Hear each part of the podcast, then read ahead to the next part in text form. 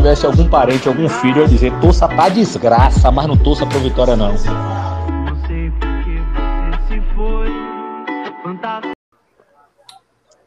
Sejam muito bem-vindos a mais um Saída de Desgraça! O seu resumo semanal da nossa querida e digníssima Série D do Campeonato Brasileiro. Quarta Isso, divisão meu é a porra. Tá empolgado hoje, hein? Porra, final de semana bom, Vitória ganhou na quinta-feira, o fim de semana foi bom, tá pro time baiano. Todo mundo tá feliz. O Bahia que vai tomar no cu. E Fora aí, o Galento, do time dele não jogou, todo mundo tá feliz, né? Meu time ganhou com o Ivonei e Caio Jorge, meu amigo. O que, que é isso? Bem isso aí, bem isso aí. Mas vamos seguir? Vamos seguir. Vamos pro norte. Daniel Dalense, primeiro, seja muito bem-vindo. E segundo, traga-nos os grupos 1 e 2. Valeu, pessoal. Saudações aqui nesses embalo de sábado à noite, né? Especialmente já que a gente não vai ter jogos domingo, porque é dia de eleição. Vamos lá. Grupo 1, nós tivemos os seguintes jogos que praticamente definiram o grupo. 99% definido. Eu havia falado na importância do Independente do Curuí ganhar do de Paraná. De Paraná já eliminado, então tinha que ganhar o jogo. Que aconteceu? Perdeu. Gol de Vitor no finalzinho do jogo, de Paraná 1, Independente 0, Independente praticamente eliminado. O Atlético Acreana, que time que empatou um monte de jogos, não ganhou de ninguém, perdeu outra. Perdeu o Acre por 2 a 1 e Damião, enquanto o cachorro do Douglas late ferozmente, acho que ele não gosta do time do Rio Branco, né? Foi do Rio Branco ele começou a latir. Talvez lembre o Rio Branco de Andradas, né? Acho que o Rio Branco de Andradas lá em Minas. Jogava sempre o módulo 1 lá. Um dos poucos times na história a abrir mão de disputar a primeira divisão e fechou a Vamos lá, Rio Branco. Rio Branco com dois gols de Damião, que não é o Leandro. Venceu o Atlético Acreano. Um jogo que Rio Branco, assim, basicamente garantiu de forma matemática sua classificação. O Atlético Acreano não tinha muito o que, o que lutar. Não sei que tentar ganhar um jogo no campeonato. Não gol de ninguém ainda. Impressionante o Atlético Acreano. Sete empates, cinco derrotas. Uma vergonha. Mas vergonha maior foi o Galvez, né? Outro time do Acre, o Galvez, tomou 4 a 0 do Vilhanense, que é um time que entrou na Série D com jogadores muito jovens. É, Edilcinho de pênalti, Paulo Henrique, Marcelo e Ricardo fizeram 4 a 0 Se o Galvez tivesse empatado, estaria matematicamente classificado. E perdido só por 1 a 0 teria classificado também, porque ia ser muito difícil o Independente tirar a diferença de gols do Galvez. Começou a rodada aí com depois do jogo dele com 10 gols a mais de saldo, mas agora reduziu. Mas a vantagem ainda é muito grande. Talvez deve classificar a Vilhanense para nos encerrando ali com uma segunda vitória, pelo menos. Seguindo, tivemos o Fast Clube. Fast venceu 2x1 o Bragantino do Pará, confronto entre os dois primeiros colocados. E o Fast, com essa vitória, passou o Bragantino. O Bragantino tem um aumento de oscilação, né? Últimos três jogos, perdeu duas, empatou uma. Agora perdeu do Fast 2x1. Hoje, Marcos Goiano e Ronan. Ronan eu acho que só pode ser um que jogou no Fluminense. Será que é ele, que era lateral esquerdo dos juniores? O nome desse, vou até pesquisar depois.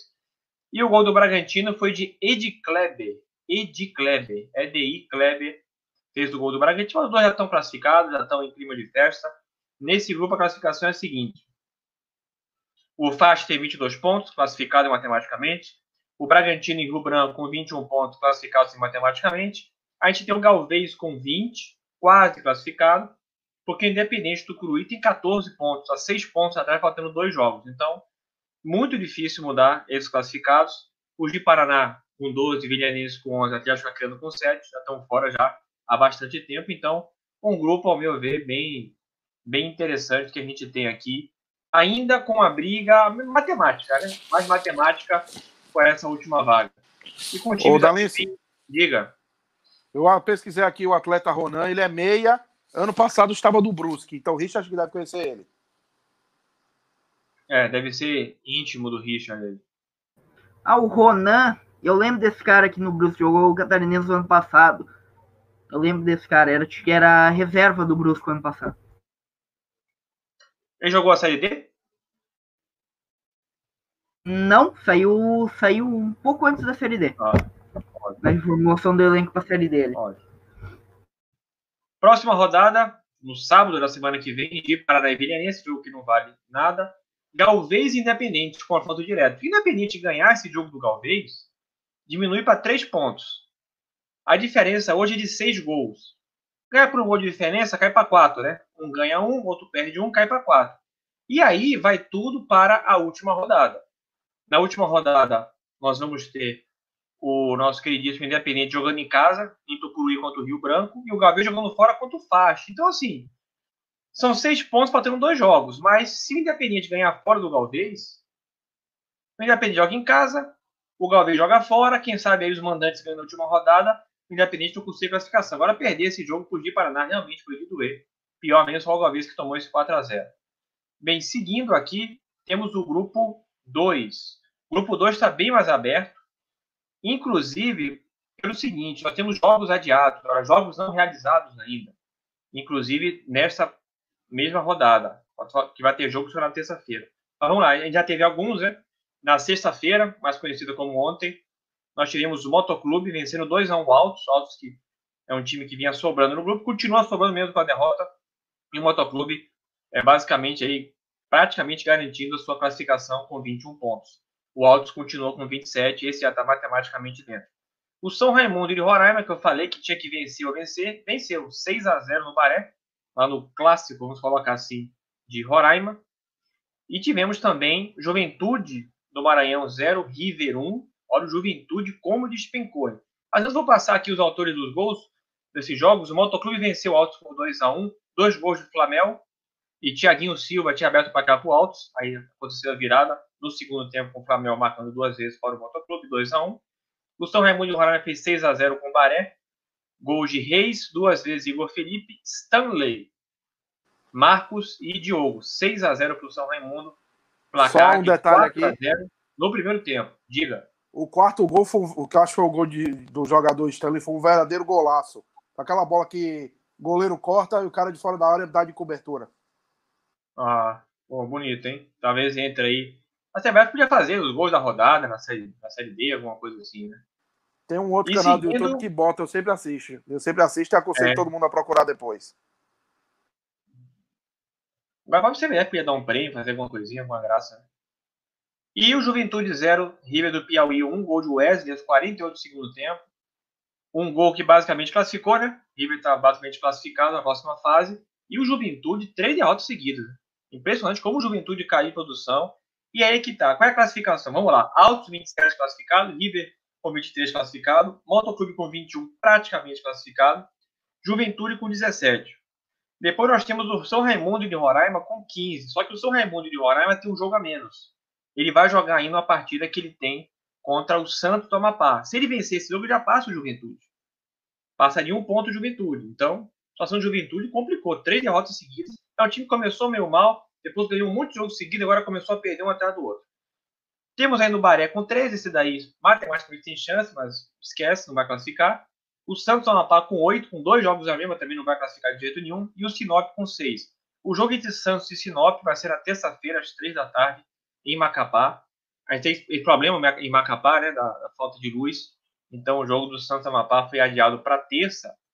E o jogo a menos, vou dar uma conferida agora, quando é que vai ser o jogo do São Raimundo contra o Santos? Porque esse jogo ia ser agora, no meio de semana, né? Só que como o jogo do Santos, que era para ser agora, foi adiado devido à falta de luz lá no Amapá para a próxima terça, esse jogo do São Raimundo foi adiado mais uma vez. Depois eu até confiro aqui a data. Também 15 ah, na horas. Na sexta-feira, são beleza, duas horas beleza. semana.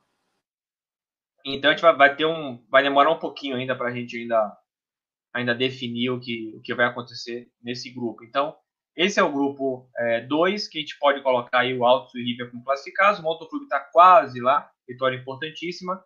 E aí a gente tem aí o Juventude e o São Raimundo lutando pela última vaga. O Baré tem chances apenas matemáticas. Eu, sinceramente, não, não acredito nisso.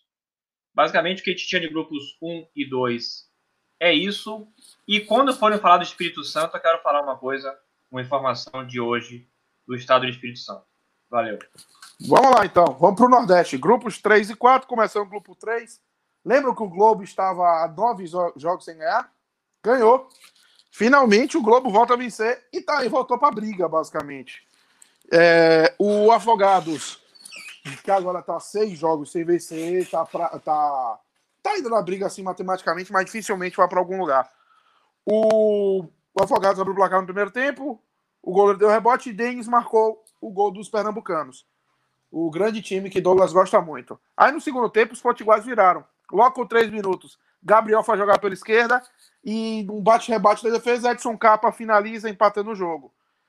E aos 23 do segundo tempo, escanteio cobrado, Aleph de cabeça faz o gol da vitória. Ufa! O Globo volta a vencer. Agora tem uns pequenos detalhes aqui, ó. Três jogadores expulsos. Denis fez falta dura e foi expulso. No final do jogo, teve uma confusão é, e Diego do Afogados deu um tapa em Álvaro do Globo. Mas por que que teve a confusão?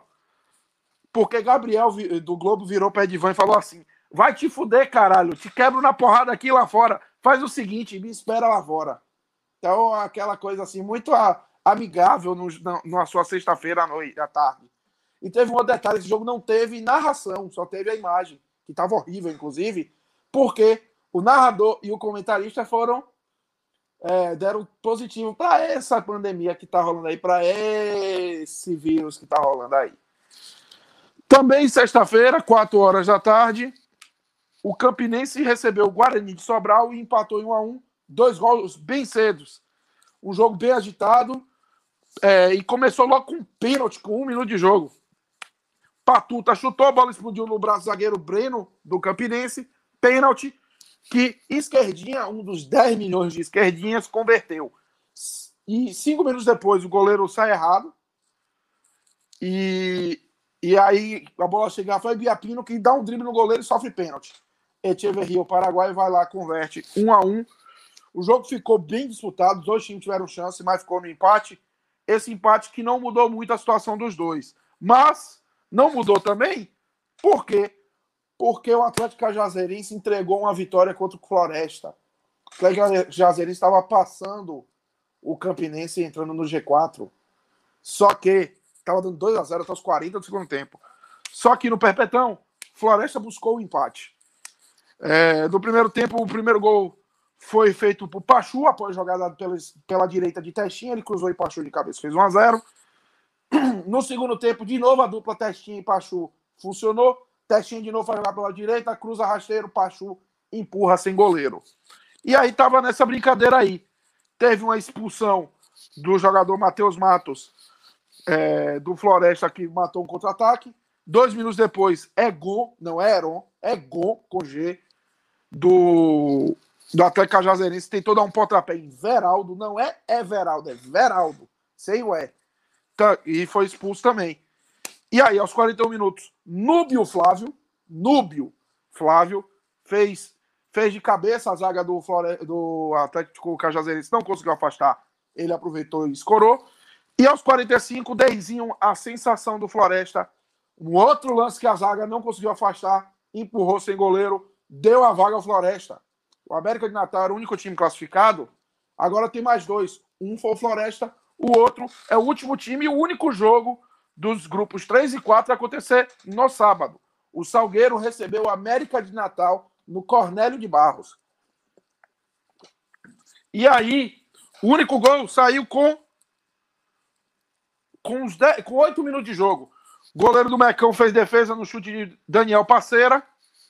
E Renato aproveitou o rebote, fazendo o único gol da partida. Os potiguares tentaram o empate, tentaram muito, tentaram a virada. O Alex Pernambucano, o artilheiro, perdeu dois gols absurdos. Do, e absurdo mesmo, era para ter pelo menos empatado o jogo. Mas não, não empatou, o Salgueiro classificou e vamos para como ficou o grupo. Então vamos lá. O grupo está assim agora. Mesmo com a derrota, o América de Natal é líder. O América de Natal tinha oito jogos de invencibilidade, tinha perdido por mesmo Salgueiro, foi o único time a bater o América de Natal. 24 pontos. Só que agora a diferença para o segundo colocado é de um ponto, não de quatro. Porque o Salgueiro, ao bater ele, só ia 23. E o Floresta com 21. Os três já estão classificados matematicamente. E aí nós temos o quarto Campinense com 14. O quinto Globo foi a 14, está fora da zona de classificação pelo saldo de gol. O saldo do Campinense é de menos 1, o do Globo é de menos 4. O Atlético Cajazeirense, que estava entrando no G4, saiu, tem 13. Afogados tem 10. Guarani de Sobral tem 10 não tem um time matematicamente classificado. Mas pelo que estou apresentando, para mim, Afogados e Guarani de Sobral, muito difícil que consigam fazer alguma coisa. E a próxima rodada, no próximo final de semana, no sábado, tem Afogados e Campinense, no Vianão, em Afogados da Engazeira. Tem América de Natal e Floresta no domingo, 3 horas da tarde, na Arena das Dunas. Jogo para definir posições no, no grupo e tal. Floresta não consegue passar o América, inclusive, por, por causa do número de vitórias. No estádio do Junco, em Sobral, o Guarani recebe o Globo. Jogo que pode acabar com as chances matemáticas do Guarani de Sobral ou complicar a vida do Globo. E no Perpetão, de novo, o Atlético Cajazeirense recebe o Salgueiro. Salgueiro que quer tentar pegar a liderança e o Atlético Cajazeirense brigando pela vaga. Então, esse grupo, todo mundo ainda briga por alguma coisinha. E não está muito afastado, mas a gente deve ter algumas definições já na próxima rodada. E no grupo 4? O grupo 4 é uma situação completamente diferente. No grupo 4, nenhum time está classificado. Primeiro jogo, jogo na quarta-feira. Os outros jogos foram na sexta. Na quarta-feira, o bode foi até o Frasqueirão enfrentar o ABC e ganhou. E ganhou jogando muita bola, muita bola mesmo. Primeiro tempo, até os 40, o bode tinha sido muito melhor do que o ABC. Mas muito mesmo. Com um detalhe: o ABC só tinha uma derrota com o mandante no ano, que foi na última rodada da Copa do Nordeste, jogando em Praia do Forte, porque a última rodada da primeira fase, todos os jogos foram na Bahia. Então a primeira derrota deles no Frasqueirão. Na Copa do Brasil não jogaram no Frasqueirão, eh, não jogaram em Natal. Campeonato Potiguar foram campeões invictos. E na Copa do Nordeste, na série deles, ainda não tinham perdido em Natal. Como foram os gols? Primeiro tempo só teve um gol. Bola cobrada na área de falta. Brino, o zagueiro de cabeça, fez 1 a 0 No segundo tempo, o Alisson, aquele, ex-Cruzeiro, ex-Vitória, ex-meio monte de time, acertou um chute, a bola bateu no travessão e entrou 1 a 1 Mas é, foram 15, 16 minutos assim, com esse resultado. Só que o que, é que aconteceu? Aos 33, Marquinhos invade a área, cruza para o meio, Rafa Mar de peito faz 2 a 1 E aos 39, o zagueiro vai proteger uma bola, dá mole, Caio ganha, dá um toque na saída do goleiro, define o placar. Vitória gigante do bode lá dentro.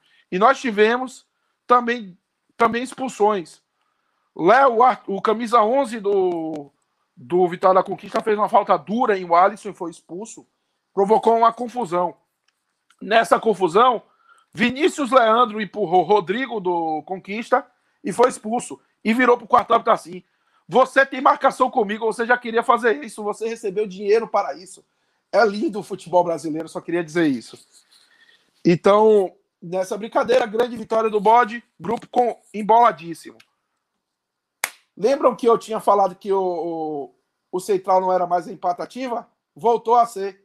Nessa sexta-feira, eles enfrentaram o Potiguar no Lacerdão e empataram em 2 a 2 Como foi? O time macho, que é o nosso querido Potiguar, fez 1 a 0 no, primeiro, no último lance do primeiro tempo, aos 51 minutos. É, Romeu é, aproveitou o cruzamento mascado e empurrou para a rede. 1 a 0 Aos, é, é, aos 20 minutos, mais ou menos, Pablo, do zagueiro central, tomou o segundo amarelo e foi expulso. Mas aos 32 minutos começaram quatro minutos muito loucos no Lacerdão. Aos 32, escanteio na, é, escanteio na área. Cabeçado, goleiro defende no rebote. Jefinho tira a chance de defesa 1 a 1 Saída do meio-campo, jogada rápida. Bola rolada para o meio, meio e Romeu, o artilheiro, o homem do jogo, faz 2 a 1 para o Potiguar. Só que aos esse gol foi aos 33, aos 36, a, uma falta desvia na barreira, o goleiro faz a defesa e Adailson empurra para o gol Brasil. 2 a 2 terminou assim. E esse resultado tirou o Potiguar do G4, a, oh, tirou o Central do G4, apesar do G4 do Central ser apenas um dos dois invictos. Por quê? porque o até então melhor ataque do campeonato perdeu do Coruripe de 2 a 0. Dois gols no primeiro tempo no Gerson Amaral. Aos 10 minutos, Zaga afasta mal, Gabriel pega um chute fora da área, acerta no cantinho. Rasteira, a bola foi saindo assim do goleiro e entra no cantinho. 1 a 0 pro Hulk. E o Hulk fez o segundo. Aos 39, Leandro Sardinha. Alô, Joel Santana, aquele abraço. Alô, torcida do Bahia, aquele abraço dá um belo passe para André tocar por debaixo do goleiro definir o placar. Segundo tempo, o Itabaiana voltou bem melhor, especialmente porque colocaram o Birungueta, que é um dos melhores jogadores do time, mas não foi para lugar nenhum. E um jogo sem transmissão do Maicujo fechou esse grupo. Jaciobá, 2, Frei Paulistano 5. Jogo de dois times eliminados. O que é que aconteceu? No primeiro tempo, 3 a 0, 4 a 0 para o Frei Paulistano. Anselmo fez aos 22, Anselmo fez aos 25 do primeiro tempo, Luan fez aos 34 e Dinda fez aos 43, 4 a 0. O Frei fez dois gols no segundo tempo. Alisson aos 25 e Roger com dois Gs. Eu peguei lá do site da CBF assim. Aos 31 fez 4 a 2. Só que Ítalo com H aos 46 do segundo tempo fez o quinto do Frei, definiu o placar. O confronto dos times eliminados deu o menos pior. Lembrando que, para nosso amigo Fernando Diniz, o segundo tempo foi 2 a 1 Jaciobá. O Jaciobá ganhou o segundo tempo. Mas como é que ficou esse grupo? Olha o detalhe: esse grupo é o único grupo da Série D em que nenhum time está classificado. Itabaiana tem 20 pontos, 11 gols de saldo e 27 gols marcados. ABC tem 20 pontos, 11 gols de saldo e 6 gols marcados. Até essa rodada, o ABC era empatado com o Novo Horizontino, a melhor defesa. Só que como tomou esses três gols, perdeu a melhor defesa, né? Agora a segunda melhor defesa. Eu sei que o Gama está empatado, tem mais alguns times que estavam também. Em terceiro, o Vitória da Conquista com 19 pontos. Em quarto, Coruripe com 18 e 5 vitórias. O Central, a empatativa, também tem 18, mas só tem 3 vitórias. E o Potiguar, com 15 pontos, são times que têm chance de classificação. Então você vê a diferença do primeiro para o sexto colocado são de 5 pontos, faltando dois jogos. E para fechar nossos queridos grupos. Frei Paulistano, que só ganhou duas vezes do Jaciobá, tem 10. Jaciobá tem 4. E, e, na próxima rodada nós temos no Lomantão, Lomento Júnior, 16 horas, Conquista e Frei Paulistano. Também 16 horas no Municipal de Garapiraca, Jaciobá e ABC. No domingo, 16 horas, no Etelvino Mendonça e Itabaiana, Itabaiana e Central. E na segunda-feira, pois é, tem um jogo na segunda-feira na Arena das Dunas. Potiguar de Mossoró e Coruripe às 15 horas. Eu vou ver, mas ela vai aparecer antes do final da última rodada no programa. Beleza? Mas, editor, chegou aquele momento. Aquele momento muito bom. Aquele momento de um futebol rural. Toca o berrante do Infelizmente FC!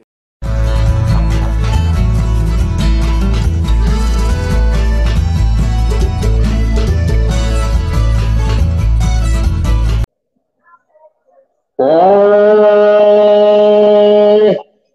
noite, boa noite, amigos, boa noite a todos. Volto eu esta semana para falar dos nossos queridos grupos rurais.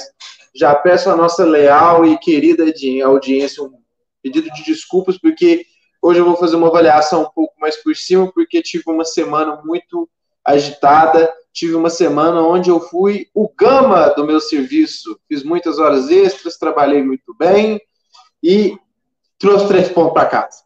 É, mas vamos falar agora dos grupos 5 e 6. Vamos falar do futebol rural, vamos falar dos grupos 5 e 6 da Série D. É, lembrando que se o Thiago pontuou que o grupo 4 é o grupo onde não tem nenhum classificado, o grupo 5 ele tem uma pequena peculiaridade. É o grupo onde ninguém ainda está fora. É, tá todo mundo pelejando, uns com mais chance, outros com menos. Essa rodada foi definidora e nós vamos descobrir o porquê. No grupo 5, a gente teve os jogos distribuídos entre ontem e hoje. Ontem, às 3 horas da tarde, o Vitória.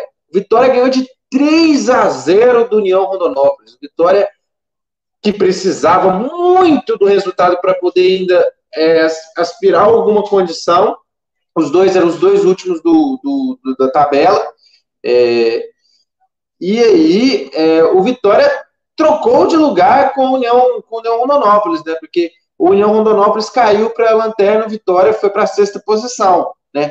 3 a 0 é, jogando em casa, o Azulão foi lá, fez os gols, é, é, fez três gols, é, começando com um pênalti cobrado por Anderson Magrão, né? Depois do goleiro Neneca, aquele, Neneca original, derrubar o Vitinho dentro da área.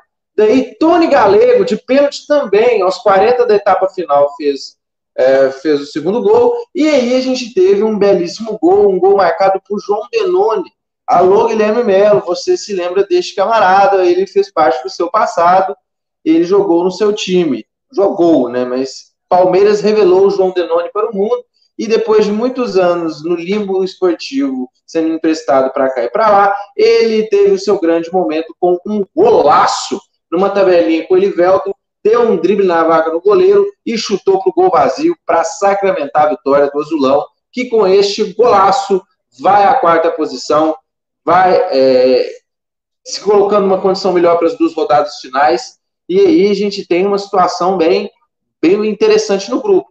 Por outro lado, o União Rondonópolis se complica bastante, porque com 11 pontos e a 5 pontos do, do G4, ele é um virtual eliminado pela dificuldade de se alcançar é, quem está nessa posição. Né? A União Rondonópolis acabou se complicando com esse resultado. E, além de tudo, vai ser o clube com o pior saldo do grupo, um saldo de menos 10, que é muito difícil de tirar. Então, até num eventual empate, o União Rondonópolis sai muito atrás. Não, eu já disse, não tem ninguém fora do grupo, mas o bom senso diz que o União Rondonópolis, infelizmente, já não está mais na disputa. Triste para eles, melhor para o Vitória, que aproveitou a oportunidade para tentar ainda subir a cabeça para fora d'água. O outro jogo de destaque da, da, da, rodada no grupo foi o jogo entre Real Noroeste e Operário de Várzea Grande. O Operário de Várzea Grande também estava numa situação difícil, estava numa situação de, de, de, segurar, de segurar a lanterninha, não estava bem, mas o Operário de Várzea Grande fez o inimaginável. Foi até o Espírito Santo e no Águia Branca derrotou o Real Noroeste. O Real Noroeste ainda não tinha perdido em casa. Pois é, para tudo tem uma primeira vez. O Operário de Várzea Grande foi valente, buscou o resultado. No primeiro tempo já fez logo dois gols para poder sacramentar, né? Começou é, num, num, gol de Guto, num cruzamento de Taylor para o fundo do goleiro Merengue. E isso aqui é engraçado, né? Aí a vantagem já, já era segura, mas o time continuou, é, continuou segurando, continuou se, se mantendo ali, é, pressionando no campo o adversário, não dando oportunidade para o Real Noroeste, sufocando o Real Noroeste em casa. E aí, é, Lucas aproveitou um cruzamento, dessa vez do Jean, e deixou o seu. O Real Noroeste até teve uma chance de diminuir, mas é, numa cobrança de pênalti. Mas o goleiro Glaicon fez a defesa. Que nomes maravilhosos. E aí, no final do segundo tempo, Isaías ali no garbage time, né, que já não vale muita coisa, deixou o seu, fez um, e aí é, ficou, foi assim, o resultado, 2 a 1 um para o Operário de Várzea Grande, grande resultado do Operário de Várzea Grande, precisava desse resultado para poder ainda ter alguma aspiração, eu acredito que também, tal como o União Rondonópolis, está numa situação mais difícil, está com 12 pontos, matematicamente ainda pode, mas sei lá, né? O Real Noroeste, por, seu, por sua vez, se complicou, né? Continua nessa sua trajetória de complica, autocomplicação. Vinha bem, mas aí parou de fazer os resultados, parou de vencer, estacionou com 16 pontos, dele não saiu mais, e agora é perseguido de perto pelo Águia Negra. Águia Negra que ganhou de 3 a 1 do Goianésia. O Águia Negra foi lá e ganhou de 3 a 1 do Goianésia. O time que se recuperou, o Águia Negra se recuperou após duas derrotas, foi lá e fez 3 a 1 né, é, em casa contra o Goianese, fez valer o mando no ninho da Águia. Acabou de acabar agora, né? Então, parabéns aí o Águia Negra, que com 16 pontos se coloca como contendor. Ele está ali para poder cutucar o Real Noroeste, que está também com 16 pontos. Essa talvez será a dinâmica da disputa das, das vagas que restam, né? Porque para mim são duas, mas que para mim são, para mim é uma vaga que vai ficar entre Real Noroeste e Águia Negra, talvez com o aparecimento do Vitória ali que vem confiante e vem bem depois do, do resultado positivo, do grande resultado deste final de semana. E para encerrar, o, a gente teve um jogo entre é, duas equipes que estão no G4. A, a equipe do Goiânia venceu a líder, né, Aparecidense. É, o Goiânia foi a, a 22 pontos, empatou com a Aparecidense, mas não vence no saldo. Tem um aproveitamento igual, né? São 12 jogos, 6 vitórias, 4 empates, 2 derrotas, é, 61% de aproveitamento, mas o saldo de gols, a equipe da Aparecidense ainda leva vantagem 11 a 8 e é isso que define a liderança. São os dois times que, estão, que, que, que já estão matematicamente quase classificados, é quase certa a sua classificação, mas considerando bom senso de novo, são as equipes que estão mais avançadas é, na tabela, que estão mais bem, bem colocadas. Findado o grupo 5, não, ainda vamos falar dos jogos da próxima rodada, rapidinho aqui. Sábado que vem, às 13 horas, às 15 horas, né, 3 horas da tarde, a Real Noroeste recebe a Águia Negra em casa e vai tentar confronto direto pela, por essa última vaga, jogo importantíssimo, jogo que vai valer muito, jogo de seis pontos para definir quem que vai à próxima fase. É, às 16 horas no Lutero Lopes, União Rondonópolis recebe o Goiânia e também vai tentar na sua na sua na sua quest de tentar alcançar a, a última vaga, vai tentar tirar pontos de, do vice-líder, sei, né? Já no sábado, no Aníbal Toledo, às 4 horas da tarde, a Aparecidense vai enfrentar o Vitória. Vitória que, como eu já bem disse, está aí correndo atrás do seu para poder tentar beliscar essa última vaga. O Vitória que está com 13 pontos na sexta colocação. E para finalizar, no domingo, às 6 horas da tarde, no prime time do grupo, a gente vai ter o Goianésia enfrentando o Operário de Baixa Grande, Goianésia, que quer se sacramentar, que quer já matar esse negócio de uma vez e garantir a vaga, se ganhar, garante a vaga, enfrenta o Operário de Várzea Grande, que não está morto porque ainda peleia. Né? Então, temos no grupo, primeiro em Aparecidense, Goiânia com 22 pontos, vantagem da Aparecidense no saldo. Em terceiro, Goianésia com 19. Em quarto, Real Noroeste e Águia Negra empatados com 16 pontos, vantagem Real Noroeste no saldo, que é de 1, e Águia Negra no saldo de menos 5. Na sexta colocação tem o Vitória com 13 pontos, o Operário de Várzea Grande vem logo atrás com 12 e o Romanópolis com 11 pontos. Agora, vamos falar do outro grupo, vamos falar do grupo 6, o grupo 6, o grupo que já está praticamente definido em todas as suas disputas. A gente teve um jogo entre Gama e, Vila Nova ontem no Bezerrão. O Gama foi lá e fez o depois de dois resultados, resultados negativos, né, empate, eles foram lá e venceram para poder espantar qualquer crise, qualquer ameaça de crise, 3 a 0 com muita propriedade sobre a equipe do Vila Nova. É, na boca do Jacaré, o Brasiliense teve a oportunidade de ultrapassar o líder, mas jogou a oportunidade pela janela, né? Eu, o Thiago pode até comentar, num empate de, entre um a um com o Bahia de Feira, né? Pode até abrir um comentário aí, Thiago, se você achou oportuno. Já vou botar é aqui o comentário, eu começar aqui o, a começar que o, o, Brasil, o, jogo, o jogo mudou porque o brasileiro teve um jogador expulso no segundo tempo. Aí o Bahia de Feira foi para cima, empatou os 44 com o Deon. Quem conhece futebol baiano conhece bem esse nome, né, Daniel? E o mesmo Deon, aos 47, perdeu o gol da vitória ali. Ele fez o gol de cabeça e depois ele, ele não alcançou uma bola cruzada rasteira, que ele deu um carrinho. E, tipo, o Brasileiro ficou no 11 contra 11. Muito melhor em campo é, fez o gol ali pelo início do segundo tempo, não lembro agora quem fez o gol. Mas depois da expulsão, o jogo mudou, normal. Esse ponto que é muito importante para a de Feira, que está na briga, né? Com certeza, com certeza. É, esse grupo é um grupo que tem uma dinâmica diferente do grupo anterior. Nesse grupo a gente tem posições muito definidas. E esse resultado dá ao Bahia de Feira, que seria o jogo mais difícil do Bahia de Feira nessa reta final, uma oportunidade a mais, porque fica só a dois pontos do Tupinambás. O Tupinambás é, por sua vez, venceu a sua partida contra a Caldense, né? Tupinambás foi visitar, foi a posse de Caldas, né? Foi ali da, da zona da mata para o sul de Minas enfrentar o, a Caldense, fez bem o seu papel, né? Porque o Tupinambás é, é um time que veio de um campeonato mineiro meio regular, caiu. E aí veio, foi para cima da Caldense. A Caldense, infelizmente, está fora da disputa. É o time talvez que eu mais queria que ver vencendo, mas acabou se perdendo no meio do caminho e aí ficou para trás.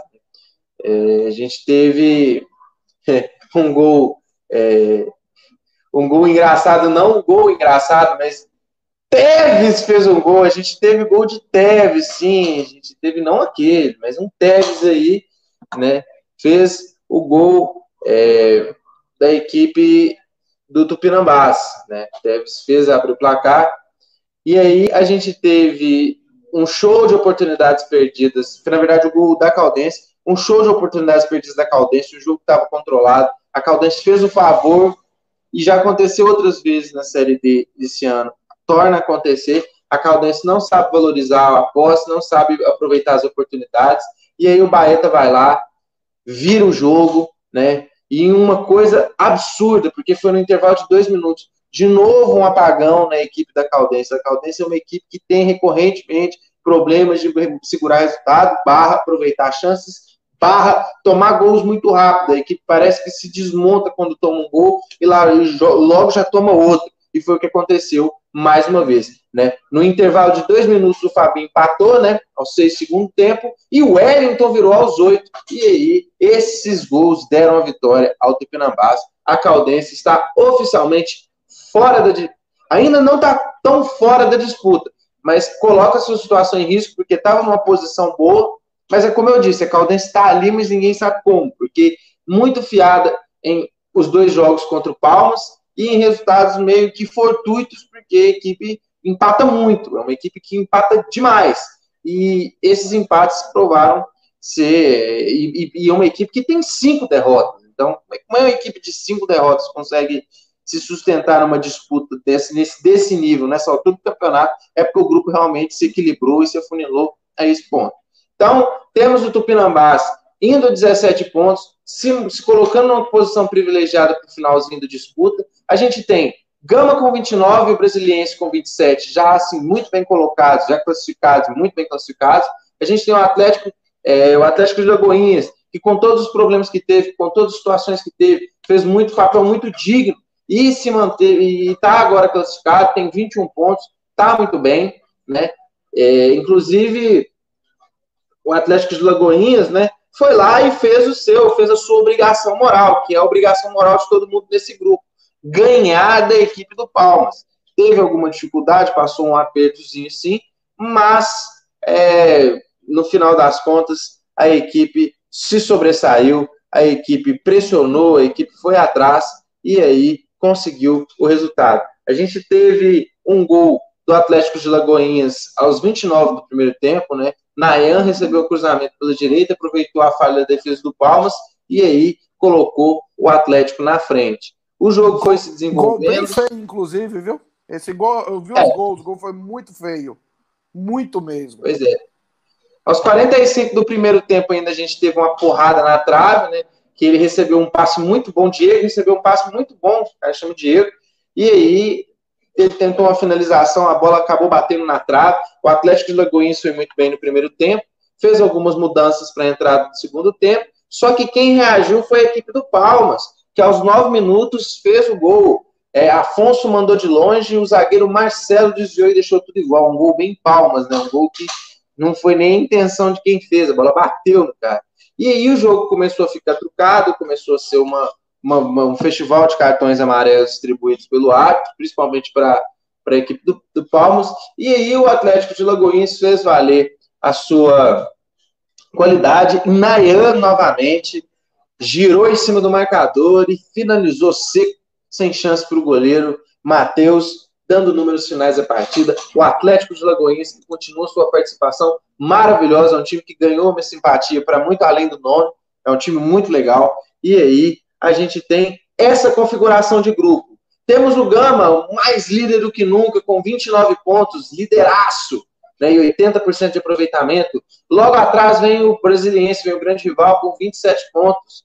É, o Atlético de Lagoinhas, com, com 21, vem em terceiro. Na quarta posição vem o Tupinambás com 17, e aí temos a disputa, que é entre Tupinambás em quarto, Bahia de Feira em quinto com 15, a Caldense em sexto com 15. É, Ali é para baixo, em sétimo, nós temos o Vila Nova, que é um grande nada no, no, no, na disputa faz algum tempo, tá ali só participando só pela camisa, só pelo amor ao esporte.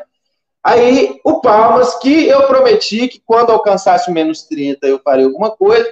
Eu vou tentar bolar algo para o próximo programa, porque eles não só bateram a meta, como estão querendo rumo a dobrar a meta, porque já estão com menos 33. Será que dá para alcançar o menos 60? Vamos ver. Eu acho que não. Eu acho que eles já fizeram um papel bem digno, conseguiram o seu objetivo. Menos 30 de saldo. Parabéns à equipe do Palmas. Segue, meu host.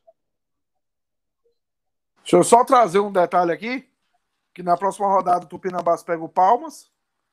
Temos Uhum. o clássico Candango, que deve decidir a primeira posição. O jogo Sim. com o mando do Brasiliense. O Carcará vai pegar o Caldense e, a Vila, e o Vila Nova recebe o Bahia de Feira. Mas olha o jogo do Bahia de Feira na última rodada. Bahia de Feira e Tupinambás. Caso o Bahia de Feira vença o Vila Nova, na última rodada a gente tem um confronto direto para decidir a última vaga. Exatamente. E assim, eu acredito que vai ser um jogo muito importante, porque eu não creio que o Tupinambás vai conseguir vencer na próxima rodada. Eu acho que. Ah, não! Eu, eu li errado aqui. Eu creio que o Tupinambás vence na próxima rodada. Inclusive, eu preciso que eles vençam para poder. De muito, inclusive, para a gente ver se eles alcançam menos 60, né? Mas eu acho que é, vai ser um jogo muito importante no final das contas, porque a equipe do, do Tupinambás ela é uma equipe que ela vem de bons resultados, mas ela é uma equipe muito irregular. Porque nos outros, lá atrás, no começo, demorou, eles demoraram para engrenar. Eles engrenaram agora, no finalzinho mesmo. E agora a gente vê o Bahia de Feira, que teve uma condição boa, teve, se colocou numa condição maravilhosa no começo do campeonato, mas aí os resultados pararam de acontecer, as vitórias pararam de acontecer, a sequência ruim de três derrotas, e aí a gente vai ver agora se eles vão é, se recuperar disso, se eles vão conseguir manter a pegada. Vai ser bem interessante esse final de disputa, amigos. Muito bem. Daniel, você que pediu para falar alguma coisa do Espírito Santo, bora falar no final, que eu vou trazer também aquele dado que você me mandou, que a gente fala de uma vez só no final. Mas antes, vamos passar, vamos matar logo isso aqui. Richard, mata no peito e mata aí com os grupos do Sul. E aí, beleza? Tudo certinho? Ivonei, Caio Jorge, é isso aí. Vambora. Ah, então, vamos falar dos grupos do Sul, né? Ah, grupo 7, primeiramente. Vamos começar por Cabo Friense 7, Nacional 0. É isso aí, o Nacional partindo aí para seu papel patético, né? Nessa Série D. Inclusive, o, o Douglas comentou agora que o saldo Palmas é de menos 33, né? O Nacional não tá muito atrás, não. Menos 31 de saldo. 39 gols sofridos, inclusive sofreu mais gols que o Palmas nessa Série D. Diferença que tem 5 pontos. Ah, os gols da Cabo Friense foram marcados Só um outro detalhe. Antes, antes Ah. Richard. O Nacional só tem uma defesa pior que o Jaci Obá, que sofreu 45 gols. Beleza. Ahn, então, o Cabo Friense marcou com Silas, Gustavo Lopes. Gustavo Lopes foi o nome do jogo, inclusive, marcou três vezes aos, aos 27. Daí logo, o primeiro. Vamos lá, o, gol, o primeiro gol do Cabo Friense, da Cabo Friense veio logo com Silas aos 6 minutos. Aos 27, Gustavo Lopes fez segundo. Ah, aos, ao, aos 43, né? O Pedrinho fez o, fez o terceiro. Pedrinho Menezes fez o terceiro da Cabo Friense. Ah, logo ao primeiro minuto do segundo tempo já teve o quarto, com o Gustavo Lopes de novo. Daí, daí melhor, melhor, corrigindo aqui. Ainda no primeiro tempo a gente teve o quarto. O quarto gol ainda saiu no primeiro tempo com Jefferson contra para o time do Nacional. Daí, daí a gente teve ah, a gente teve a gente teve o quinto gol que saiu com o Gustavo Lopes ao primeiro do segundo tempo. Daí a gente teve o Pedrinho marcando de novo ah, ao, aos. Peraí, peraí. Deixa eu ver. Aos sete do segundo tempo. Isso. E aos, e aos, e aos 40 do segundo tempo saiu o terceiro gol do Gustavo Lopes. Fechou a, roda, fechou a goleada, né? 7 a 0 para Cabo Friense. Cabo Friense que tá, mane- tá encaminhada a sua classificação. Não tá ainda não tá ainda matematicamente melhor, corrigindo. Cabo Friense está matematicamente classificado, chegou a 25 pontos. Quem, quem pode alcançar eles é quem não quem é o quinto colocado é o FC Cascavel, que tem 18 e não pode mais alcançar eles, né? Ah, faltando duas rodadas para o final. FC Cascavel que perdeu, perdeu no Olímpico Regional lá em Cascavel por 2 a 1 para a Ferroviária. Os gols, do, os gols vieram com da Ferroviária vieram com o Thiago Marques aos 41. Daí depois o Douglas Neto fez, fez ali no final do, do segundo tempo já, aos 42 empatou o FC Cascavel, caminhava para o empate, mas aí logo em seguida aos 43 o Anderson, Anderson Rosa fez, fez o fez o segundo gol da Ferroviária, Ferroviária mais líder do que nunca. Ferroviária que já está classificada desde a rodada, já estava quase classificada na rodada passada. Nessa rodada consolidou a classificação, chegou a 26 pontos. E sobrou nesse grupo, como a gente tinha projetado lá no começo da competição. É um time muito, muito forte para a Série D, né? É um time até que vai brigar pelo acesso nas fases agudas aí. Uh, e daí a gente teve a decepção da rodada. Não diria decepção, porque o time já vinha mostrando que uma queda livre, né? Mas, digamos assim, consolidou praticamente a eliminação, que foi o Bangu. Bangu lá em Moça Bonita perdeu de 3 a 0 para a Portuguesa do Rio. Uh, gols de, de Marcos Costa, Douglas Pires e Adriano. Uh, os gols marcados para a Portuguesa do Rio. Portuguesa do Rio que com esse resultado chegou ao coxo, entrou no G4, passou o Cascavel, uh, chegou aos 19 pontos. faltando aí duas rodadas ainda, dá para dizer se o Bangu a situação é complicada. Eu diria que só um milagre faz com que o Bangu passe de fase. O Bangu vai vai precisar vencer seus jogos e torcer por, por resultados aleatórios, né? Uh, resultados paralelos. E o Bangu, o Bangu na próxima rodada, inclusive, enfrenta o Cascavel lá no Olímpico Regional em Cascavel. É um jogo de vida ou morte. Se o Bangu perder, o Bangu já era. O Bangu está eliminado da Série D. E por fim, para fechar essa 12 rodada, a gente teve lá no estádio 14 de dezembro outro time que já não tem, não tá nem aí para Série D, né? Já está eliminado mesmo o Toledo recebeu o Mirassol e tomou de 4 a 0. Danilo, os gols saíram todos no, no segundo tempo, inclusive. Melhor, o gol do Danilo Bosa saiu ainda no primeiro tempo, aos 49 do primeiro tempo, Danilo Bosa marcou. E daí os outros gols saíram no segundo tempo. Cassinho, Vinícius Baratioli e Fabrício marcaram, marcaram para o Mirassol no segundo tempo. Mirassol que com esse resultado não está classificado, mas encaminhou bem a sua classificação. Chegou a 22 pontos 4 de salco, abriu 4 de vantagem em relação ao quinto colocado, faltando duas rodadas.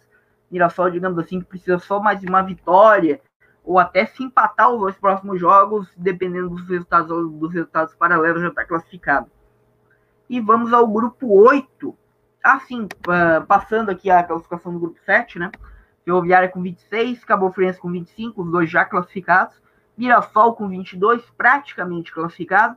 E daí a gente tem a briga ali, Portuguesa do Rio e Cascavel, com o Bangu um pouquinho mais longe ali em sexto lugar, com 16 pontos, Portuguesa com 19, Cascavel com 18, Bangu com 16. Uh, essa, digamos assim, que dá para dizer um, uma vaga para três times, né? Com o Bangu, eu, eu não acredito sinceramente, a situação do Bangu é bem complicada. Eu acho que essa última vaga deve ser disputada por Portuguesa e FC Cascavel. E vamos lá para o grupo 8, né? Que para começar, antes de tudo, a gente teve, a gente teve nesse grupo 8, dá para dizer que o São Caetano vai decidir a classificação. Por quê? Porque o São Caetano hoje deu mais um papelão, né? Fez mais um vexame, o São Caetano. Uh, até comentei em off aqui a minha opinião sobre esse caso São Caetano, mas não vem ao caso aqui, não quero polemizar também mas o São Caetano deu WO, não foi a receber, iria enfrentar o Marcelo Dias lá aqui em Itajaí, aqui no Gigantão das Avenidas, não viajou, o elenco não viajou, o elenco não recebe há cinco meses, e deu WO, o. Marcelo Dias se apresentou, escalou o time, foi pro jogo, e deu WO, a CBF deu WO, o São Caetano se apresentou pro jogo, 3 a 0 pro Marcelo Dias, e com esse resultado, o Marcelo Dias pulou de quinto para segundo lugar no grupo, com 18 pontos, e não só isso, o Marcelo Dias, com esse resultado, ele fez saldo. O saldo do Marcelo Dias era de 3, fez 6 de saldo. Então, dá para dizer com isso, somado ao resultado com Pelotas atrás, eu acredito sinceramente que o São Caetano, lá no final, lá na 14 rodada, deve ser o, o peso na balança aí para quem vai classificar e quem não vai. Digamos assim, quem pegou o São Caetano, os dois times ali, Marcelo Dias e Pelotas, que pegaram o São Caetano nessa, nessa situação aí, né? Devem ter vantagem lá na frente. Mas seguindo, a gente teve um jogo bem ruim no estádio Centenário em Caxias do Sul, Caxias 0 a 0 com Pelotas. Uh, Caxias que está vacilando, Caxias que corre seríssimo risco de, de não passar de fase, mas em compensação, Caxias uma, corre risco de passar de fase, mas tem dois jogos fáceis, em teoria, nas próximas rodadas. Caxias que nessa ordem pega Tubarão e pega São Caetano. Basicamente, precisa fazer o simples para passar de fase, né? Um, vamos ver aí o que Caxias, Caxias pode fazer. Eu, Assim, o Caxias caiu muito de produção. Eu vi os jogos assim do Caxias, que são que começou essa série D, o que tá jogando agora não, não tem nem a sombra do time que tá jogando agora. Então a situação é bem, é bem estranha, digamos assim, lá no Caxias. E em compensação, a gente tem uma vitória do São Luís. O São Luís, que para mim é a grande surpresa do grupo. É um time que eu não cotava, que iria passar de fase. E, olha, o São Luís é bem candidato a passar de fase, hein? Porque o São Luís, na próxima rodada, pega o São Caetano. Lá em São Caetano do Sul. não sabe nem se o São Caetano vai jogar, né? Mas vamos dizer que o São Caetano jogue. Uh, e o São, uh, o, o São Luís tem totais condições de fazer os três pontos contra o São Caetano. E também na última rodada pega o Tubarão em casa. E hoje, lá no estádio 19 de outubro, foi 2 a 1 para o São Luís. São Luís que venceu com os gols de Paulo Martinho duas vezes. O Joinville, o Joinville que abriu o placar, inclusive, com o Lucas de Sá. Depois Paulo Martinho virou pro primeiro um gol 20 no primeiro tempo, e depois um gol, um gol aos, aos 38 do segundo tempo. Ali o Paulo Martinho consolidou a virada do São Luís. São Luís que eu sempre falo, é um time muito, é um time assim, é um time fraco tecnicamente, mas é um time muito organizado. É um time que é bem difícil de bater, pelo menos nessa primeira fase da Série D, né? E é um time, e é um time que tem tudo para classificar. É, surpreendentemente tem tudo para classificar. E para fechar o Novo Horizontino, o Novo Horizontino já estava classificado, mas mesmo assim está sobrando na, no grupo, né? Novo Horizontino Marco venceu novamente o Tubarão aqui, aqui no, Domingos Gonzalez, aqui no sul do estado de Santa Catarina, aqui em Tubarão. Gol, os gols foram marcados por Léo, Léo Baiano aos 4 do primeiro tempo e aos 45 ainda do primeiro tempo, Lepu fez o segundo para o Novo Horizontino. Novo Horizontino que está classificado, chega aos 30 pontos, é um dos únicos times invictos dessa, dessa Série D e é o time de melhor campanha geral. É realmente um time que a ficar de olho para as próximas fases. Nesse momento, Uh, a gente tem Novo Horizontino com 30, Marcílio Dias com 18, Pelotas com 17, Caxias com 17. A gente tem São Luís em quinto com os mesmos 17 e Joinville com 16. Então a diferença do segundo para o sexto colocado é de apenas dois pontos. E a gente tem alguns confrontos diretos aí. Na próxima rodada, por exemplo, a gente tem Jack e Marcílio, e Marcílio Dias lá na Arena Joinville. A gente tem o. A gente tem na última rodada ainda a gente tem Marcílio Dias Pelotas, a gente tem são Luís, São Luís recebendo Tubarão, mas aí a gente tem o, no, o Novo Horizontino enfrentando o Joinville. Então, a, a gente tem alguns confrontos diretos, algum, algum, alguns confrontos interessantes aí. E é de se observar, é um grupo que vai ser bem legal de, de ver nessas duas próximas rodadas, porque tá tudo bem aberto. Então é isso aí, Thiago. Muito bem. Daniel, traga a primeira informação, depois eu, eu fecho aqui. O... Beleza, a informação do Espírito Santo é a seguinte: né? a gente teve hoje a decisão do acesso para a primeira divisão. O Pinheiros e o Vila Velhense subiram para a primeira divisão, estavam muito tempo fora. Então, esses dois novos times aí. Em Minas Gerais, o Pouso Alegre está quase promovido lá também. Que é um time que é desde os anos 1990 que não joga a primeira divisão, pelo menos. Isso não foi nos 80, tem muito tempo. Eu acho que eu era criança, cheguei a ver, acho que o Pouso Alegre não aqueles guias da placar, se eu não me engano, foi isso. Muito bem, agora as informações. Com esse 7 a 0 que nosso amigo Nacional de Rolândia tomou, ele pela segunda vez entra nas maiores goleadas sofridas na Série D, na história. A primeira é aquele 9 a 0 que o São Caetano tomou. A segunda é o Plástico de Castro 9, Vila Aurora 1, em 2011. E a terceira, Atlético Acreano 8, Náutico de Roraima 0. A quarta, América de Natal 8, Serrano 0. A quinta e segunda goleada de, dessa Série D foi o 8 a 0 que o Mirassol aplicou no, Nacional de Rolândia. Aí em 2018 teve um Santos do Amapá 8, Plástico de Castro 1. E aí mais três 7 a 0 Lembrando, dos, no, dos nove jogos que eu falei, cinco em 2020. Tivemos o ABC dando 7 a 0 no Jaciobá, o Itabaiana dando 7 a 0 no Jaciobá e o, agora acabou Friense dando 7 a 0 no Nacional de Rolândia. Das nove goleadas, cinco em 2020. E dessas cinco, quatro em cima de Jaciobá e Nacional de Rolândia.